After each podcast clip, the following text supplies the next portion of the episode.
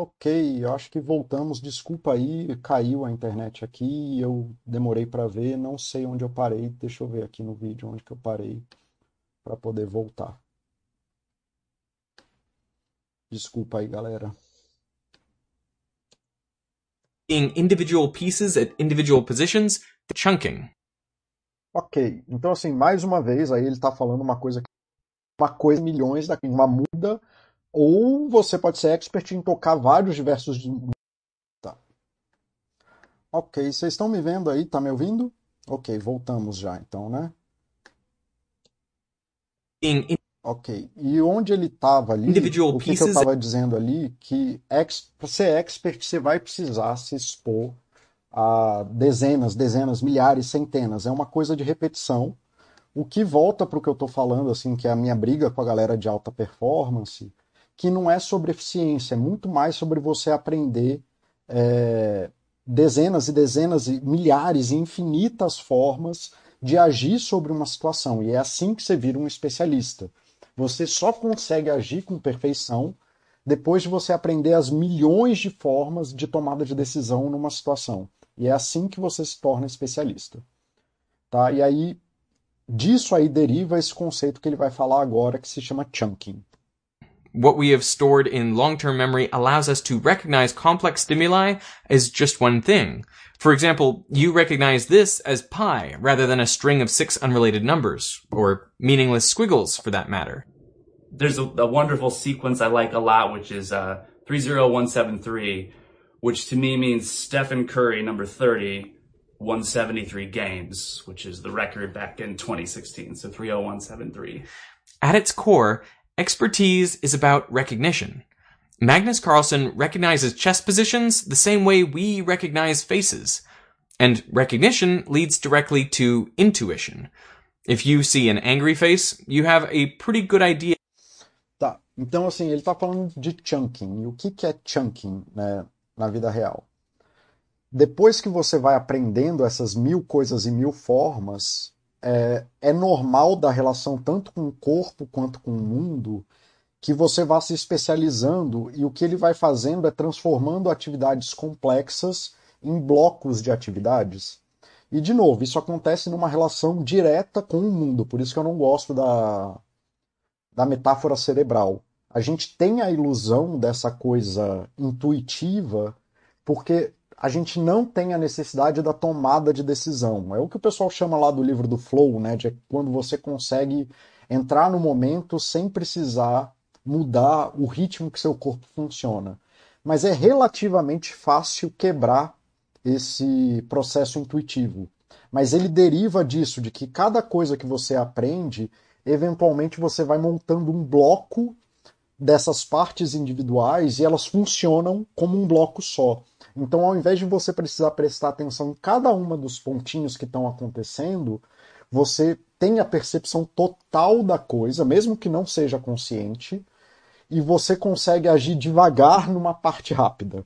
Então, é, o flow é quando você tem essa, esse domínio de habilidades mega individuais, mas você tem tanto domínio, tanta repetição, tanta exposição a elas, que isso é um bloco só na sua vida e você não percebe mais. Isso é o que acontece quando você anda de bicicleta. Quando você anda de bicicleta, você começa, você tem que prestar atenção num monte de coisa. Eventualmente você começa a agir como um organismo total, né, como uma coisa só. Dirigir também, quando você começa a dirigir, você tem que olhar para a marcha, virar o volante. E essas coisas são coisas individuais, você não consegue dar atenção. Mas à medida que você vai se tornando mega habilidoso nelas, dirigir vira um bloco só. E é daí que vem essa, essa sensação de intuição. Mas essa sensação de intuição vem do quê? De você dirigir, repetir, e repetir, e repetir, e repetir, e repetir, e repetir, e repetir um milhão de vezes. Aí você monta esses blocos. Eu lembro que quando a gente estava comentando é, sobre esse vídeo lá atrás, teve essa parte aqui. Qual parte? Cadê ela? Que é essa parte que o Magnus está reconhecendo que o Magnus está reconhecendo os jogos de xadrez, né? E aí ele consegue falar que é isso que ele está fazendo agora, de qual é, ele consegue reconhecer o jogo que está sendo feito com dois, três movimentos do jogo. Então, assim, tá, isso é chunking. Então, ele consegue olhar para os jogos e reconhecer quais jogos estão sendo jogados. Mas, porra, como é que ele consegue reconhecer o jogo que está sendo jogado com dois movimentos de peça? Porque tem um outro chunking que está acontecendo aí, e essa é a parte do expert. Ele não está reagindo só para o movimento da, é, das peças. Isso, ó, de novo, lembra que eu te falei que você ser expert, o rápido, devagar, tem muita relação com os contextos que você vive? Ele está reagindo a um entrevistador que faz perguntas para ele. Então ele não está só levando em consideração o movimento das peças, ele já tem muita experiência em responder os entrevistadores e dentro do processo inconsciente lá dele, seja lá o que isso for, ele sabe que o entrevistador está falando de jogos famosos. Ele sabe quem são os jogadores famosos que causam impacto quando ele adivinha.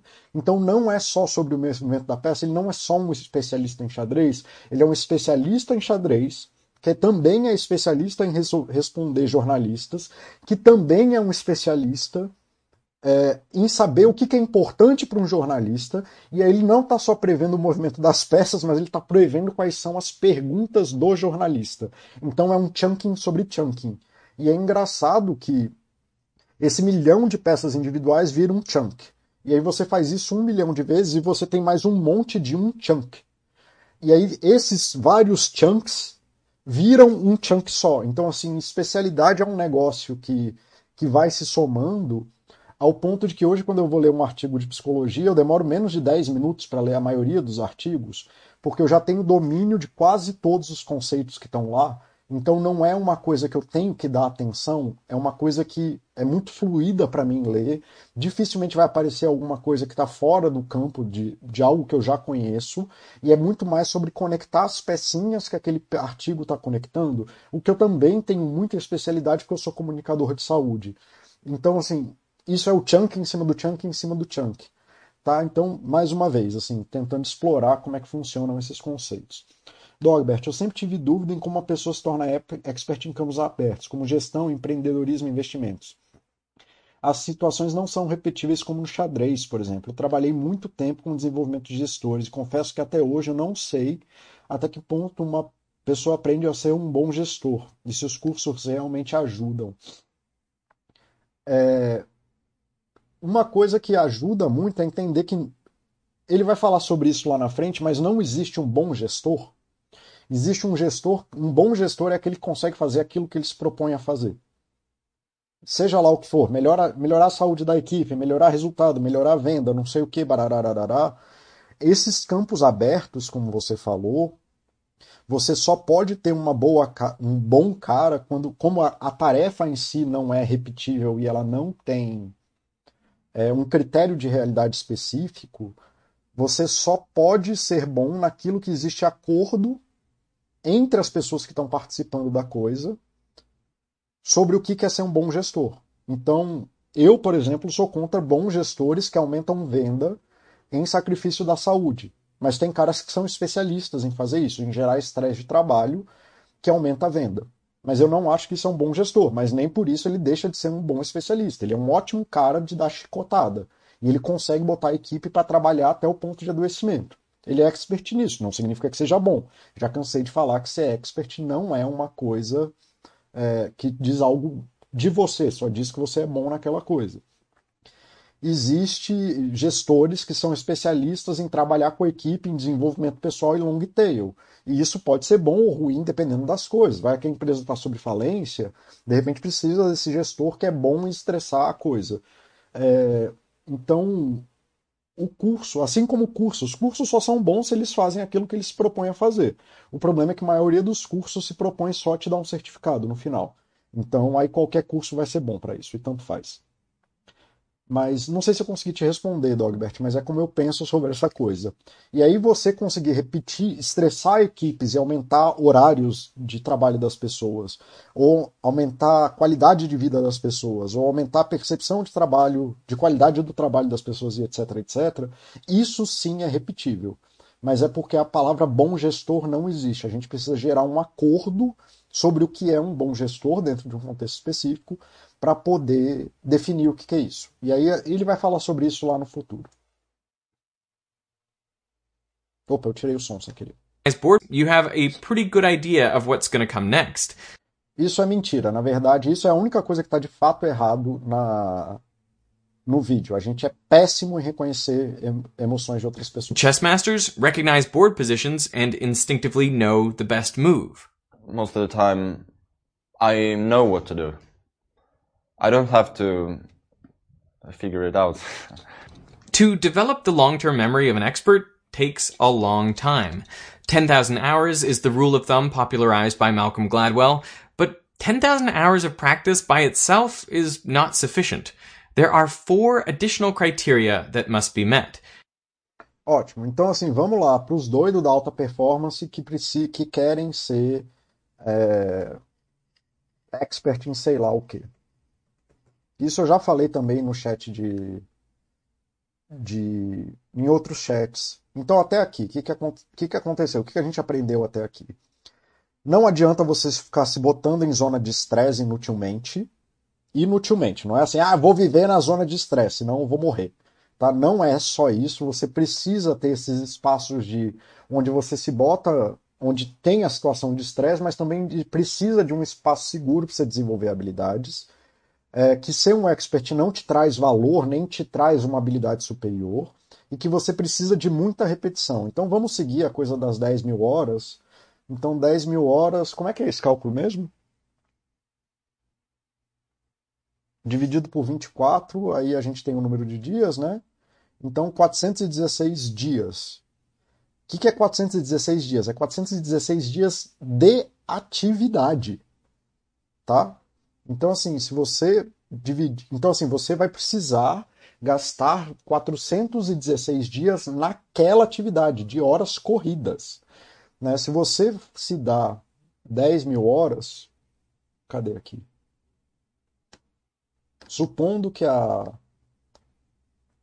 que a regra das 10 mil horas seja verdade, se você vai se dar 10 mil horas numa atividade, mas vai fazer 4 horas por dia, você vai precisar de 2.500 dias, dividido por 365, isso dá 6 anos, que é o que a gente sabe que demora para uma pessoa virar expert, que é entre 5 e 6 anos.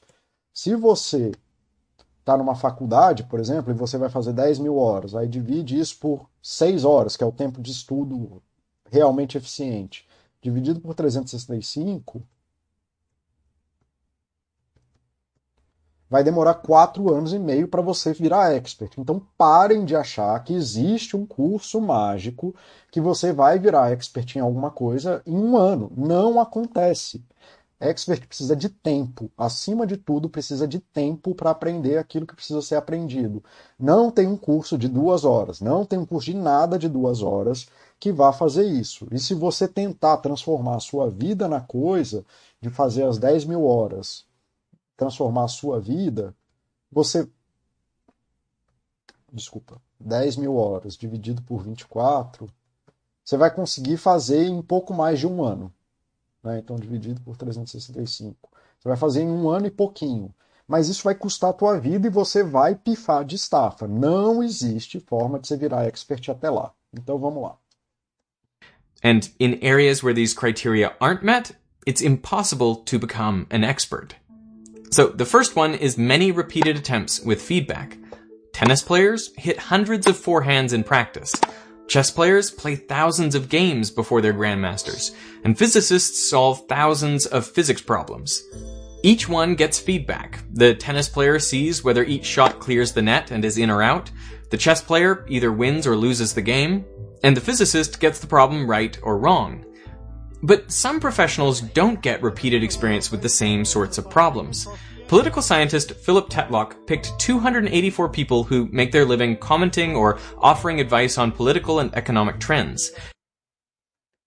E aí aqui aparece mais um é, detalhe importante aqui, que é você não vira um expert pensando.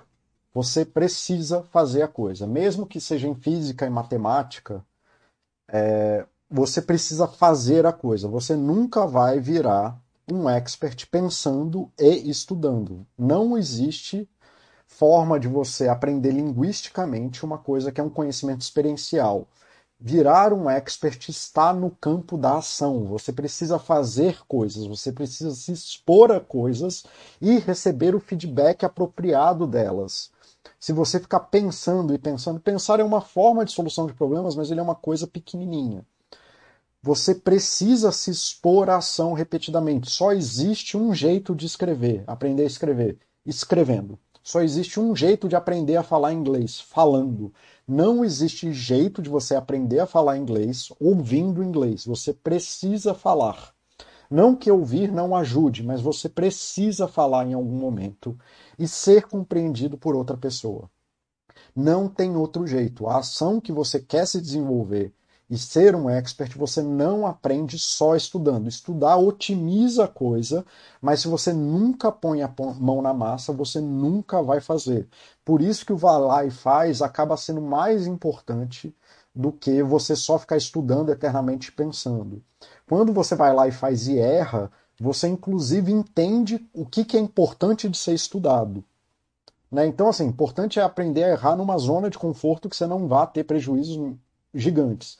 Mas isso é importante, você precisa agir no mundo para aprender coisas. Não existe forma de você aprender a jogar tênis sem jogar tênis. Não existe, não é seu sapato, não é o método, não é, é fazendo as coisas. O único jeito de aprender a fazer as coisas é fazendo a coisa e não tem outro jeito. This included journalists, foreign policy specialists, economists, and intelligence analysts. Over two decades, he peppered them with questions like Would George Bush be re-elected? Would apartheid in South Africa end peacefully? Would Quebec secede from Canada? And would the dot-com bubble burst? In each case, the pundits rated the probability of several possible outcomes, and by the end of the study, Tetlock had quantified 82,361 predictions. So, how did they do? Pretty terribly. These experts, most of whom had postgraduate degrees, performed worse than if they had just assigned equal probabilities to all the outcomes. In other words, people who spend their time and earn their living studying a particular topic produce poorer predictions than random chance. Even in the areas they knew best, experts were not significantly better than non-specialists. The problem is most of the events they have to predict are one-offs. They haven't had the experience of going through these events or very similar ones many times before. Even presidential elections only happen infrequently, and each one in a slightly different environment. So we should be wary of experts who don't have repeated experience with feedback. Isso, aí ele acaba falando o que eu ia falar aqui agora, de que você ficar se repetindo em estudo infinitamente, sem ter experiência com a realidade, que a gente fala aqui na Baster que qualquer realidade é melhor do que a ilusão, você não consegue aprender as coisas. Você precisa de contato com o mundo real. E se você não tem esse contato com o mundo real, é muito mais fácil que você acabe entrando num delírio, porque a linguagem é infinita. A linguagem permite que Harry Potter exista e permite que Senhor dos Anéis exista. Tudo é possível no campo da linguagem. Unicórnios existem no campo da linguagem. Mas no mundo real, no mundo concreto, é muito mais difícil. A realidade ela constringe as coisas e te obriga a se adaptar de forma coerente com aquilo que está sendo demandado, ao invés de se adaptar no mundo da linguagem. O mundo da linguagem precisa da experimentação, por isso que experimentação é tão importante em ciência. Né? Não importa qual é a, quão bonita é a coesão interna, que é quão, quão bonitos os conceitos de uma teoria interagem bem entre eles, se a, a teoria não permite é, uma ação no mundo concreto. Se uma teoria não é experimentável, ela não é uma teoria válida para a ciência. A gente precisa ser capaz de aplicar a coisa no mundo, a gente precisa de um grau de pragmatismo. Se a coisa não é aplicável, ela não funciona, ela não serve. Tá? E muito pelo contrário, se você acaba falando demais sobre uma coisa sem nunca aplicar ela, é muito mais provável que você entre num delírio e se torne um expert de retórica do que num expert na coisa que você está falando. The next requirement is a valid environment, one that contains regularities that make it at least somewhat predictable. A gambler betting at the roulette wheel, for example, may have thousands of repeated experiences with the same event, and for each one they get clear feedback in the form of whether they win or lose. But you would rightfully not consider them an expert because the environment is low validity. A roulette wheel is essentially random, so there are no regularities to be learned. In 2006, legendary investor Warren Buffett offered to bet a million dollars that he could pick an investment that would outperform Wall Street's best hedge funds over a 10 year period. Hedge funds are pools of money that are actively managed by some of the brightest and most experienced traders on Wall Street. They use advanced techniques like short selling, leverage, and derivatives in an attempt to provide outsized returns, and consequently they charge significant fees. One person took Buffett up on the bet, Ted Seides of Protege Partners. For his investment, he selected five hedge funds. Well, actually, five funds of hedge funds. So in total, a collection of over 200 individual funds. Warren Buffett took a very different approach. He picked the most basic, boring investment imaginable, a passive index fund that just tracks the weighted value of the 500 biggest public companies in America, the S&P 500. They started the bet on January 1st, 2008, and immediately things did not look good for Buffett. It was the start of the global financial crisis and the market tanked. But the hedge funds could change their holdings and even profit from market falls. So they lost some value, but not as much as the market average. The hedge funds stayed ahead for the next three years, but by 2011 the S&P 500 had pulled even. And from then on, it wasn't even close. The market average surged, leaving the hedge funds in the dust. After 10 years, Buffett's index fund gained 125.8% to the hedge fund's 36%. Now, the market performance was not unusual over this time. At 8.5% annual growth, it nearly matches the stock market's long run average. So why did so many investment professionals with years of industry experience, research at their fingertips, and big financial incentives to perform fail to beat the market? Well, because stocks are a low validity environment. Que, que eles estão chamando de low validity environment? É, é um ambiente de baixa é, validade. É que tem uma frase que eu falo muito aqui na Baster que é o presente é determinado e o futuro é probabilístico. O presente precisa acontecer. E o que pode acontecer no presente é tudo o que pode acontecer no presente. Tudo. Então, assim, se começa um movimento de queda de mercado, a tendência é que no presente esse momento se mantenha. Mas quando você mais estende para o futuro, maior a probabilidade que em algum momento o mercado suba de novo. É isso que ele está querendo dizer com isso. É, um ambiente de baixa é, validade é um ambiente que não permite uma oferir uma probabilidade real do que, que vai acontecer no presente, tá? Então, assim, pensa que você tem uma árvore e você, a gente sabe a lei da gravidade, a gente sabe como que funciona a física, a gente sabe como que as coisas interagem, a gente sabe o que é resistência do ar. Qual é a probabilidade de eu conseguir acertar se cair uma folha dessa árvore e ela for cair no chão? Qual é a probabilidade que eu tenho de acertar o ponto perfeito que essa árvore, que essa folha vai cair. Eu não tenho como fazer essa asserção, porque existem múltiplas variáveis acontecendo. Tá? É um movimento muito complexo de baixíssima validade. Eu tenho pouco controle e tudo pode acontecer. Mas eu consigo ter com muita precisão qual é a área em que 99% das, das folhas vão cair, que vai ser ali dentro de um círculo em volta da árvore até que ele migra para 99,9999%. Então, o que ele está chamando de alta é, validade e baixa validade é isso, é quanto que você consegue emitir uma certeza num campo probabilístico, dado uma situação qualquer. Isso, isso, acho que isso faz sentido para vocês. Eu acho que esse exemplo da folha caindo é bem claro, de que se, você sabe que a folha vai cair, você sabe qual é o raio que ela vai cair, mas você tem pouca ou nenhuma capacidade de falar em que ponto que essa folha vai cair. E então tem pouca validade, mas você sabe muito bem qual é o raio que ela vai cair. Tá? E qual é o problema maior disso? Eu, não, eu já vi esse vídeo, mas eu não lembro agora. É, deixa eu ver para onde que ele Over the short term, stock price movements are almost entirely random. So the feedback, although clear and immediate, doesn't actually reflect anything about the quality of the decision making. It's closer to a roulette wheel than to chess. Over a 10 year period, around 80% of all actively managed investment funds failed to beat the market average. And if you look at longer time periods, underperformance rises to 90%. And before you say, well, that means 10% of managers have actual skill, consider that just through random chance, some people would beat the market anyway. E aí o que ele está trazendo aqui, eu não lembro se ele vai comentar isso lá na frente, mas existe uma diferença entre o que o mundo está demandando de você e as habilidades que você tem para lidar com esse mundo, que é, é, o que eu falo, é a hora que a, a falácia, a falácia meteorológica cobra. Se você coloca tudo na conta do cérebro, fica muito difícil de você entender essa interação da relação da pessoa com o ambiente dela. E essa é uma hora, por exemplo, que aquilo que ele falou do tipo de processamento vai. Ela é limitada e não, não, não permite que você é, abranja a outros tipos de alternativa. Qual é o problema do, dos ambientes de baixa validade?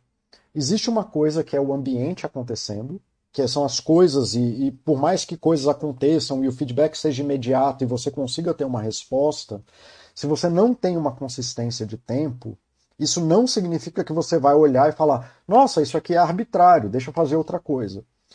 A nossa tendência é derivar ilusões, derivar alucinações e criar regras de mundo que não existem.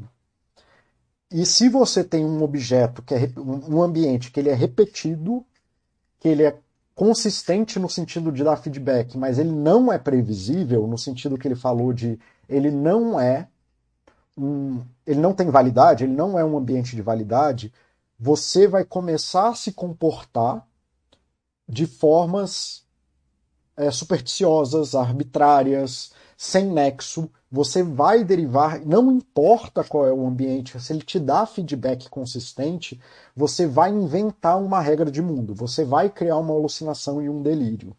Então não é surpreendente que esses hedge funds eles ajam pior, porque se você fizesse que nem os macacos fazem, que é a coisa do macaco Tião que a gente fala, você ia estar tá num mundo de arbitrariedade. E aí você ia acertar 50% das vezes. Mas como você deriva formas erradas de, de agir no mundo e você consistentemente repete essa forma errada, e é muito difícil você mudar, porque, como eu te falei, você vai se tornando especialista em situações de pressão, a tendência é que você repita aquilo que você já sabe fazer, você vai se tornando cada vez melhor em ser pior. E é por isso que quando saiu aquele estudo da B3, para mim não foi uma surpresa que a repetição do, do investidor de trade na B3 piore, porque o tipo de, de ambiente, esse tipo de feedback em um ambiente não repetir, não válido, que é ele é repetível, ele dá feedback preciso do lugar, mas você não consegue ter precisão da regra de mundo, ele corrompe a estrutura cognitiva da pessoa ele corrompe a capacidade de tomar decisão e vai tornando a, as pessoas ser um especialista em tomar decisões erradas. Isso acontece muito, mas muito mesmo, em situações de violência extrema. Né? Então, pessoas que passam por situações de abuso tendem a ter toque, tendem a ter manias estranhas, tendem a ter isso porque elas vão desenvolvendo esse campo de regras de mundo disfuncionais para se proteger da violência e como a, a violência que está acontecendo independe daquilo que ela faz de verdade, coisas malucas vão sendo capturadas e se mantendo no tempo, que é comportamento supersticioso. Não sei se isso fez tanto sentido, mas é assim que você gera uma pessoa doida, por exemplo, e fazer trading doida. É, violência também doida, exposição repetida à violência doida por causa disso, tá bom? É, por conta dessa não você vai montar. O que, que eu quero dizer, talvez falando de um jeito mais simples? Mesmo que o ambiente seja doido, você vai montar uma relação doida com o ambiente. Mas a sua doideira não obrigatoriamente vai fazer, vai refletir a doideira do ambiente, você vai gerar uma doideira pessoal sua, como aquela coisa de tem que usar a cueca da sorte no jogo, entende?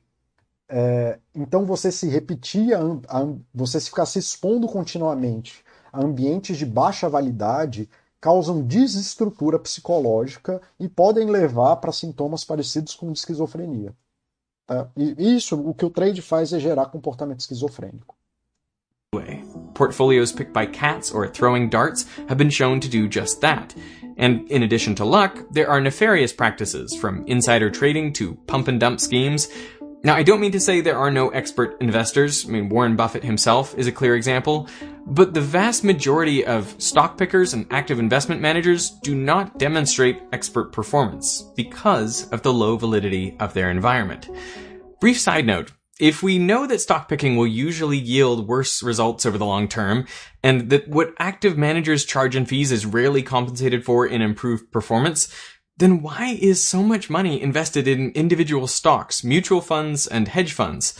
Well, let me answer that with a story. There was an experiment carried out with rats and humans, where there's a red button and a green button that can each light up. 80% of the time, the green button lights up, and 20% of the time, the red button lights up, but randomly. So you can never be sure which button will light.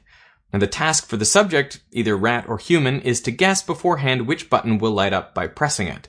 For the rat, if they guess right, they get a bit of food, and if they guess wrong, a mild electric shock. The rat quickly learns to press only the green button and accept the 80% win percentage. Humans, on the other hand, usually press the green button, but once in a while they try to predict when the red light will go on, and as a result, they guess right only 68% of the time. Tá, aqui é uma parte que ele não tá certo, mas ele não tá errado. Então o que eu vou falar aqui agora é, cara, ele fez um vídeo brilhante de 17 minutos sobre coisas extremamente complexas. E aí, quando você está fazendo comunicação em ciência, você precisa ter alguma lateralidade para poder comunicar algumas verdades. Então, eu não estou criticando ele objetivamente, eu estou querendo aprofundar o conceito, que é o objetivo desse vídeo, para quem tem interesse em aprofundar esses conceitos. É, existem alguns problemas com o que ele está falando, entre outras coisas, quando você faz isso com um rato, o rato é leigo. Então o rato não tem é, coisas dele ali, muitas coisas dele, para colocar nesse mundo. Né? Então ele tende a obedecer melhor a probabilidade que está exposta aí no ambiente válido, né? que é o que ele chamou de um ambiente válido. Mas mesmo quando você pega uma criança muito nova, a quantidade de aprendizado numa criança nova é muito diferente de um rato leigo que passou a vida inteira numa caixa. Então essa diferença de percentual não precisa ser atribuída há uma diferença cognitiva entre humanos e ratos. É só porque o rato era leigo e o humano não. Se você pegar um rato que aprendeu um monte de coisa, ele vai. Lembra que eu falei lá das coisas, das situações de urgência e tudo mais, e pipipipopopó? Pois é, o rato tem menos coisa para trazer. Então fica mais fácil dele aprender a relação pura dali, desse ambiente válido. Mas quase todo humano, em qualquer idade, já vai ter uma bagagem muito grande de aprendizagem que sempre vai interferir tudo que você sabe compete com aquilo que você não sabe. A maior dificuldade que as pessoas têm de aprender uma outra língua não é porque você tem uma, um período que você aprende línguas de forma mais fácil. Não é porque você tem facilidade com uma língua e não com outra. É porque você sabe falar a língua que você sabe falar. E não há uma necessidade real de mundo para você aprender outra língua. O jeito mais fácil de aprender uma nova língua é fazer imersão. Vai para o país e aprende. Ah, mas é claro, tá, não estou disputando isso. Só estou te falando assim, não existe uma dificuldade real em aprender outra língua. O que tem é baixa utilidade para aquela língua e toda hora o português vai competir com a outra língua que você está aprendendo porque ela é mais fácil para você só pelo fato de você saber. E toda a interferência de tudo que você sabe fazer na vida interfere na, na num novo aprendizado. E aí, mais uma vez, é um motivo pelo qual você não pode ficar se botando em situações de estresse repetida. Porque quanto mais você tem, se colocar em estresse de situações repetidas, mais você vai tender a cair nesse erro que ele colocou como um erro humano, e menos você vai entrar no erro do rato, que é um erro mais puro ali, que você vai entender melhor qual é a situação do que está acontecendo naquele momento. Dogbert falou alguma coisa aqui. Eu tinha entendido que esses eventos de baixa validade são aqueles que você não consegue acessar a causa e consequência. Cara, no mundo real, a gente tem baixíssima capacidade de acessar causas e consequências. É só porque a realidade é relativamente estável para a gente aprender de forma fluida o que está acontecendo. A gente é péssimo, como ele está falando aqui, em absorver a verdade da vida. Tá? Então, assim, mais uma vez, se você quer virar um expert, você precisa sim de ambientes válidos, mas você precisa de ambientes em que você possa errar com tranquilidade, tentar coisas novas, inclusive fazer isso aqui. We have a hard time accepting average results, and we see patterns everywhere, including in randomness, so we try to beat the average by predicting the pattern. But when there is no pattern, this is a terrible strategy. Even when there are patterns, you need timely feedback in order to learn them. And YouTube knows this, which is why within the first hour after posting a video, they tell you how its performance compares to your last 10 videos. There's even confetti fireworks when the video is number one. I know it seems like a silly thing, but you have no idea how powerful a reward this is and how much YouTuber effort is spent chasing this supercharged dopamine hit. To understand the difference between immediate and delayed feedback, psychologist Daniel Kahneman contrasts the experiences of anesthesiologists and radiologists. Anesthesiologists work alongside the patient and get feedback straight away. Is the patient unconscious with stable vital signs? With this immediate feedback, it's easier for them to learn the regularities of their environment. Radiologists, on the other hand, don't get rapid feedback on their diagnoses, if they get it at all. This makes it much harder for them to improve. Radiologists typically correctly diagnose breast cancer from x-rays just 70% of the time. Delayed feedback also seems to be a problem for college admissions officers and recruitment specialists. After admitting someone to college or hiring someone at a big company, you may never or only much later find out how they did. This makes it harder to recognize the patterns in ideal candidates. In one study, Richard Melton tried to predict the grades of freshmen at the end of their first year of college. A set of 14 counselors interviewed each student for 45 minutes to an hour. They also had access to high school grades, several aptitude tests, and a four page personal statement. For comparison, Melton created an algorithm that used as input only a fraction of the information, just high school grades and one aptitude test. Nevertheless, the formula was more accurate than 11 of the 14 counselors. Melton's study was reported alongside over a dozen similar results across a variety of other domains, from predicting who would violate parole to who'd succeed in pilot training. If you've ever been denied admission to an educational institution or turned down for a job, it feels like an expert has considered your potential and decided that you don't have what it takes to succeed. You know, I was rejected twice from film school and twice from a drama program, so it's comforting to know that the gatekeepers at these institutions aren't great predictors of future success. So, if you're in a valid environment. Tá. O é, que, que ele está fazendo aqui? Ele está falando que é importante, não só, então você precisa de um feedback, de um feedback que seja consistente e razoável, mas você também precisa de um feedback que aconteça suficientemente perto de você, pelo menos no começo de uma atividade, para você perceber a relação que existe entre a sua ação e aquilo que ela produz. Então, se você está produzindo coisas, está fazendo coisas que produzem feedback muito distante no tempo, fica muito difícil de você entender a relação entre a sua ação e aquilo que vai ser produzido. É muito importante você ter feedbacks concretos, válidos, é, e dentro de uma margem de tempo que é, basicamente é quanto mais imediato, melhor, para você ter uma associação. O que, que isso traz? Que é muito importante você entrar em contato com coisas positivas daquilo que você está tentando fazer e tentando virar um expert durante a sua atividade. E aí até entra num outro post que a gente que teve aqui na Basta desses dias, que um cara falou o tanto que a BAD está ajudando ele a entrar em contato com o esporte, depois, sei lá, 20 anos que ele ficou sem praticar esporte. E aí veio os cuidador da vida dos outros criticar que ele estava, que ele estava fazendo por bad, ele estava fazendo do jeito errado, que piriri pororó. Cara, a natureza do esporte, é, por mais que ele tenha uma. O esporte, né, quando você começa a academia, tem a regra do 444.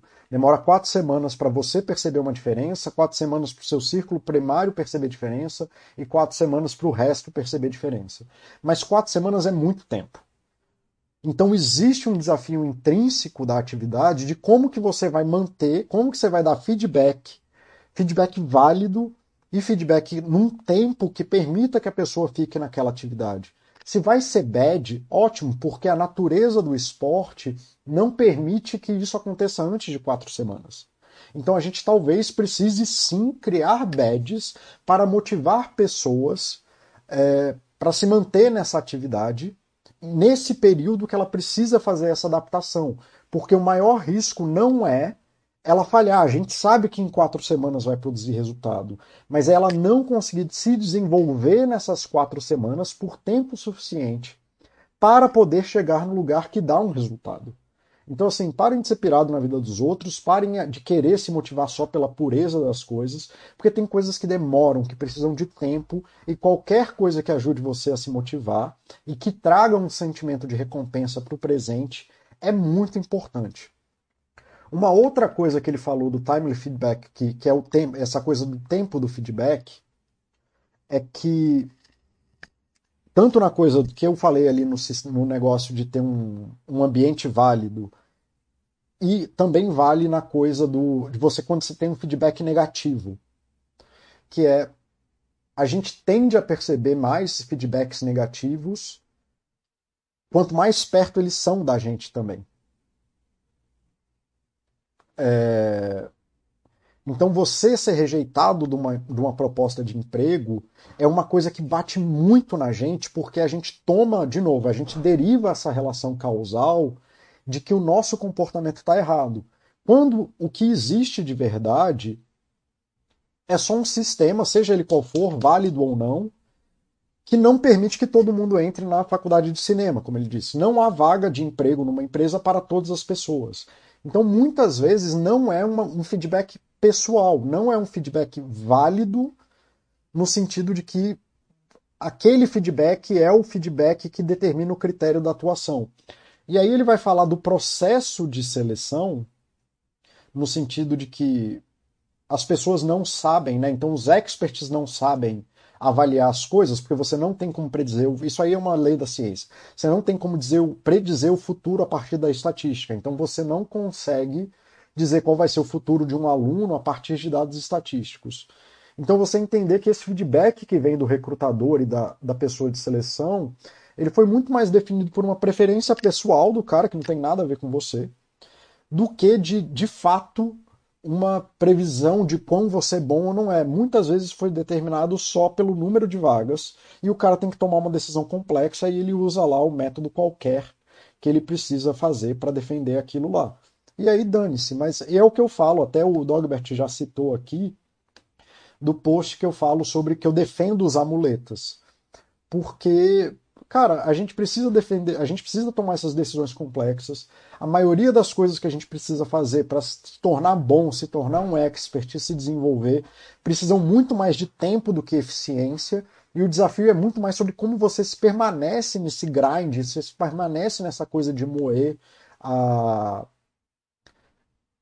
a para você se desenvolver, o desafio é muito mais sobre como que você permanece no jogo. O maior risco não é você virar um expert. O maior risco é você tomar um não e desistir de buscar emprego. Se você distribuir 40, 50, 60 currículos, eventualmente você vai, você vai ser contratado em alguma coisa. Então você compreender a regra do jogo e compreender, inclusive, que nem todo feedback que você faz é sobre a sua ação e que alguns feedbacks demandam tempo, que você precisa de apoio mediador, porque a gente tem uma tendência a supervalorizar os feedbacks que acontecem imediatamente, isso pode ser importante para o teu desenvolvimento. Mark Rodrigues, Paulo, ele utilizar a própria experiência valida o argumento dele? Não sei do que, que você está falando, a experiência de ninguém não é argumento de nada, não entendi. Se tu conseguir elaborar aí, eu, cara, não entendi tua pergunta, Mark, mas se você é, conseguir explorar aí, não conseguir alcançar o lugar que você está falando, não.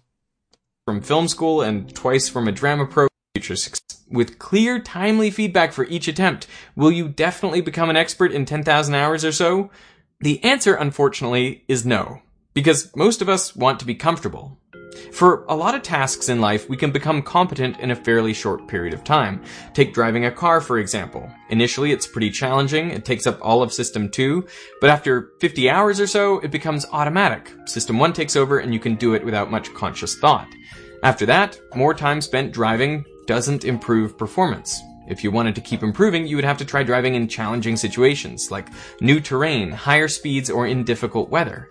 Now, I have played guitar for 25 years, but I'm not an expert because I usually play the same songs. It's easier and more fun. But in order to learn, you have to be practicing at the edge of your ability, pushing beyond your comfort zone. You have to use a lot of concentration and methodically, repeatedly attempt things you aren't good at. You can practice everything exactly as it is and exactly as it's written. Um, but at just such a speed that you have to think about and, and know exactly where you are and what your fingers are doing and what it feels like. This is known as deliberate practice, and in many areas, professionals don't engage in deliberate practice so their performance doesn't improve. In fact, sometimes it declines.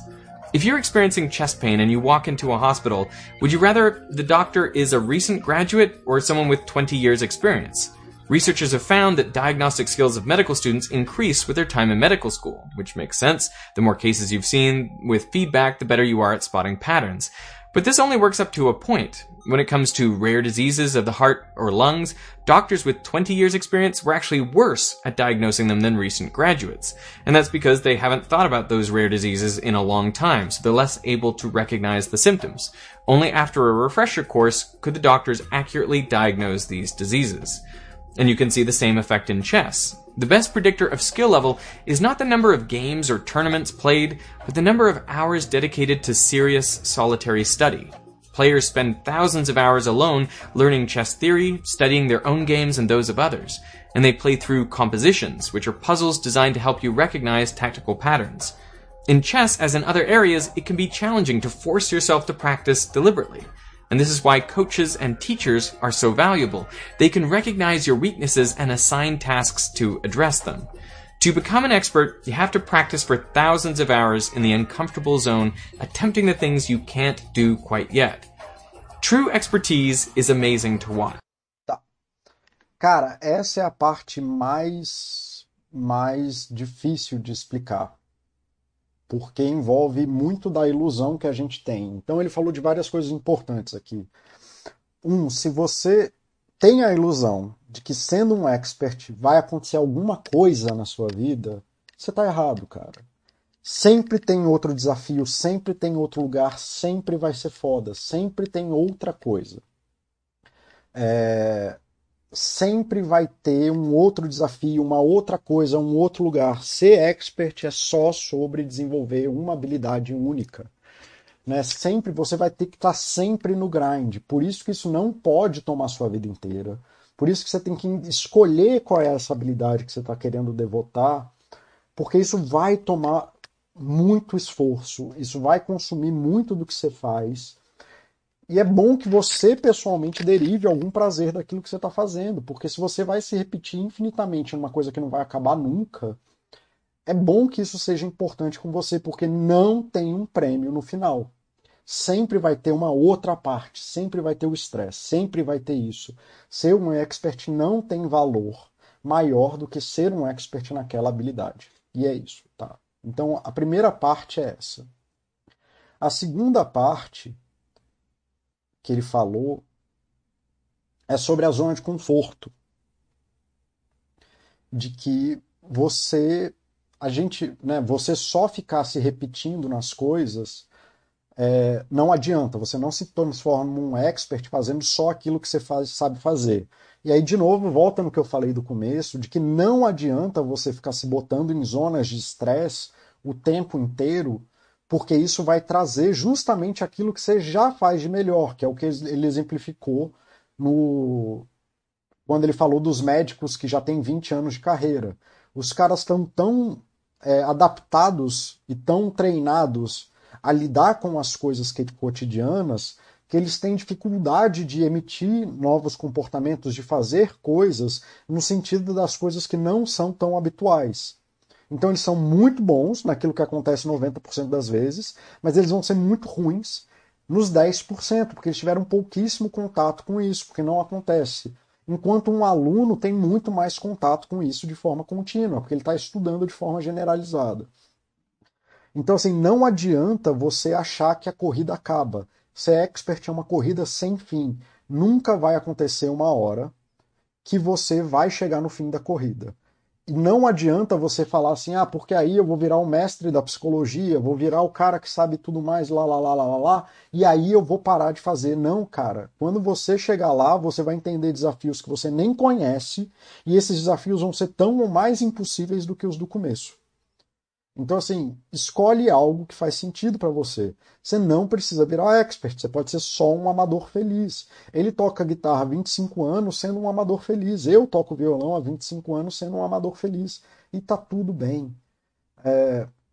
Outra coisa que ele fala, é, e aí, que é sobre a atenção deliberada, que é, aí é justamente sobre o que eu estava falando antes, de você estar tá preso numa continuidade de treinos de estresse isso é deletério para desenvolver expertise. A gente precisa de espaço para treinar em segurança, se botando em estresse só naquilo que é importante para a gente, só naquilo que a gente está trabalhando naquele momento. Você gerar situações com, que são confusas em ambientes não válidos, como os de competição, que você nunca tem controle sobre o que está acontecendo numa competição, que é a hora de bater o pênalti. Por que, que o cara bateu o pênalti? Porque ele errou. É a mesma pergunta de por que uma ação caiu ou subiu. Porque ela caiu ou subiu. Por que ela caiu? Porque ela cai ou porque ela desce. Naquele ponto, o ambiente não é válido. O que a gente pode fazer? A gente pode sair da situação de conflito, gerar um ponto de estresse naquela única habilidade que a gente está tentando desenvolver, protegendo o estresse para que a gente possa otimizar aquele ponto. A gente vai otimizar a nossa eficiência naquele ponto dentro de um ambiente seguro. Então a gente sai da nossa zona de conforto só naquele ponto, mas está em segurança em toda a outra zona, e isso melhora o nosso aprendizado porque a gente não tem nada a perder. E aí, quando a gente se torna hábil naquilo ali, naquele pontinho ali que você passou assim 50 horas treinando só a cesta do, de três pontos ali do meio do garrafão, você ficar ali treinando ali um milhão de vezes aquilo, sem nada acontecendo, isso aí entra no chunking, e você se torna, dentro de vários outros cenários, você melhora aquilo. Mas é sobre você gerar estresse em uma habilidade específica, por um período de tempo específico, onde você consiga otimizar aquela habilidade. Novamente, não é sobre ficar que nem um doido procurando zona de estresse para ficar pirado. Isso vai te matar é sobre sentar, cara, eu preciso aprender teoria de xadrez, porque é importante aprender teoria de xadrez para você não ter que ficar aprendendo coisas que já são fáceis de ser ensinado. Lê duas horas, pratica uma hora, repete. Em quatro, cinco anos você vai virar um expert. E é isso, você precisa fazer esse processo. Tá? É, Mark, agora eu entendi a tua pergunta. Cara, eu não sei, porque aqui ele não está num exercício de tá certo, tá? Isso aqui é um exercício de comunicação científica. Ele está muito mais preocupado em passar metáforas e alegorias que ajudem as pessoas a conectar com o que ele está querendo. Então ele está dando a experiência de vida dele porque isso torna mais fácil as pessoas verem o que ele está é, querendo dizer. Então eu não sei se isso é uma prova ou não, porque o exercício aqui não é um exercício de estar tá certo, é, uma, é um exercício de tentar ajudar as pessoas a verem. Tá? É, é só uma ferramenta, não tem problema. Dogbert, eu li uma vez uma frase que mais importante do que a repetição é a interação. Uma, em vez de mil repetições, fazer mil experimentos. Não é mil experimentos. É fazer experimentos com feedback, num ambiente válido, com, é, com uma relação temporal que permita que você aprenda a associar as coisas que estão acontecendo e sabendo qual é a habilidade que você está estressando para se desenvolver. Não é só saindo fazer qualquer coisa. Saindo fazer qualquer coisa, ou vai lá e faz, ele é muito útil no começo e é a melhor coisa que você pode fazer quando você está começando alguma coisa. Você quer aprender a tocar violão? Vai lá e toca. Do jeito que você aprender, vai estar tá bom. E à medida que você for se especializando na coisa, você vai precisar de mais treino específico. E aí, assim, quanto mais feedback você tiver de alguém que é especialista, Quanto mais o ambiente for válido, então quanto mais você tiver a referência de precisão, quanto mais próximo você conseguir gerar resultado para você, e quanto mais você entender, e essa parte é que você precisa muito de um coach, de um técnico, de alguém que seja especialista para te orientar, é focar na habilidade que está te faltando, para você não cair no erro de repetir infinitamente aquilo que você já é bom. Tá? Então não é mil experimentos, é mil experimentos com essas quatro condições. think about and, and know exactly where you are and what your fingers are doing and what it, Isso. Que é o que ele está chamando aqui de treino deliberado, né? Você para para dar atenção para aquilo que é difícil para você, tá, Dogbert? Então é esse vídeo tá certo por causa disso. Quando você quer virar um expert, você precisa criar essas quatro condições e fazer esse tipo de treino que vai aumentar a chance de você virar um expert. O vai lá e faz funciona no começo, porque quase qualquer coisa que você faz vai produzir isso, mas à medida que for ficando difícil, não é só isso. feels like. This is known as deliberate practice, and in many areas, professionals don't engage in deliberate practice so their performance doesn't improve. In fact, sometimes it declines. If you're experiencing chest pain and you walk into a hospital, Ah, eu já research to experience rare disease, of course, yes. The vet is dedicated to chess theory, studying their own games and those of others, and they play through compositions, which are puzzles designed to force yourself to practice deliberately. And this is why coaches and teach them, attempting the things you can't do quite yet. True expertise is amazing to watch. To me, it looks like magic, but it isn't. At its core, expertise is recognition, and recognition comes from the incredible amount of highly structured information stored in long term memory. To build that memory requires four things a valid environment, many repetitions, timely feedback, and thousands of hours of deliberate practice. Ok, Dogbert, é o que eu acabei de te falar. E mais, lembra, é, você precisa de tempo. Não tem como virar expert. É isso que eu estou tentando mostrar aqui. Não, expert, virar um expert em alguma coisa vai demorar cinco anos, cara. É o cálculo das 10 mil horas que eu fiz antes. É você ter um ambiente válido de informação e, e feedback. Repetir no máximo de cenários possíveis aquilo que você está fazendo né, com feedback mais imediato possível e quando não tiver feedback imediato, você buscar as badges que seja, ou buscar outros tipos de feedback que possam te manter na atividade e atividade deliberada. É, e aí é o que ele falou ali sobre você ter coaches e pessoas que te ajudam a mapear quais são as habilidades que você precisa desenvolver naquele momento, onde é o melhor ponto de estresse das suas dificuldades para poder. Não faça sozinho. Fazer sozinho tem mais chance de você ficar pirado. É melhor ter um bom coach, um bom treinador, um bom qualquer coisa que consiga te ajudar e a, a fazer esse desenvolvimento das zonas de estresse. Alguém que você confie que possa te dar feedback imediato, que te ajude a repetir da maneira correta e que te dê validade de ambiente falando, não, isso aqui é isso aqui que está faltando. Então isso ajuda muito. Fazer sozinho é muito ruim. Fazer com pressa tudo ao mesmo tempo é muito ruim. Fazer achando que tem uma pureza da coisa ou que vai ter uma virtude é muito ruim. Então, assim, esse vídeo tem muita informação boa e é muito importante aprender o que está acontecendo aqui. practice. When those criteria are met, human performance is astonishing. And when it's not, you get people we think of as experts who actually aren't. Ou pior, que é o que eu falo, você vai gerar profissionais frustrados, que são pessoas que acabam não conseguindo virar expert, mas gostariam de ser, quando poderiam ser amadores felizes, cara. Ou estão batendo a cabeça há anos na coisa sem entender por que progride. Eu não estou tão, tão interessado na briga de youtuber e não sei o que. Eu me preocupo em fazer boa comunicação em ciência. O que me preocupa é você que está ouvindo isso entender que para ser expert vai demorar tempo, você precisa de ajuda, não tem um jeito fácil, vai demorar cinco anos, você precisa de feedback, não caia na pureza da virtude, da ação, de que a ação pura não precisa de mais nada. Cara, você precisa dessas coisas e é assim que qualquer um vira expert. Esse é o processo que todos os experts passaram. E acabou o vídeo. Ótimo. Ah, nem demorou tanto, uma hora e meia era o que eu tinha como previsão geral mesmo. Bom, galera, era isso que eu tinha para trazer para vocês. Desculpa pelo vídeo ter caído, são coisas fora do meu controle. É, vai ficar em duas partes esse vídeo. É, espero que vocês tenham gostado. Eu não vou dar muito tempo aqui para perguntas. Se quiserem é, falar aí, podem falar. Eu só estou esperando o vídeo chegar no final. E porque eu sei que já passou muito aí do tempo da galera e tá tudo bem. A gente segue aqui do jeito que der. Bom, era isso, obrigado, espero que tenham gostado. Deem seus feedbacks, é um vídeo que eu nunca tinha feito, é um tipo de vídeo que eu nunca tinha feito.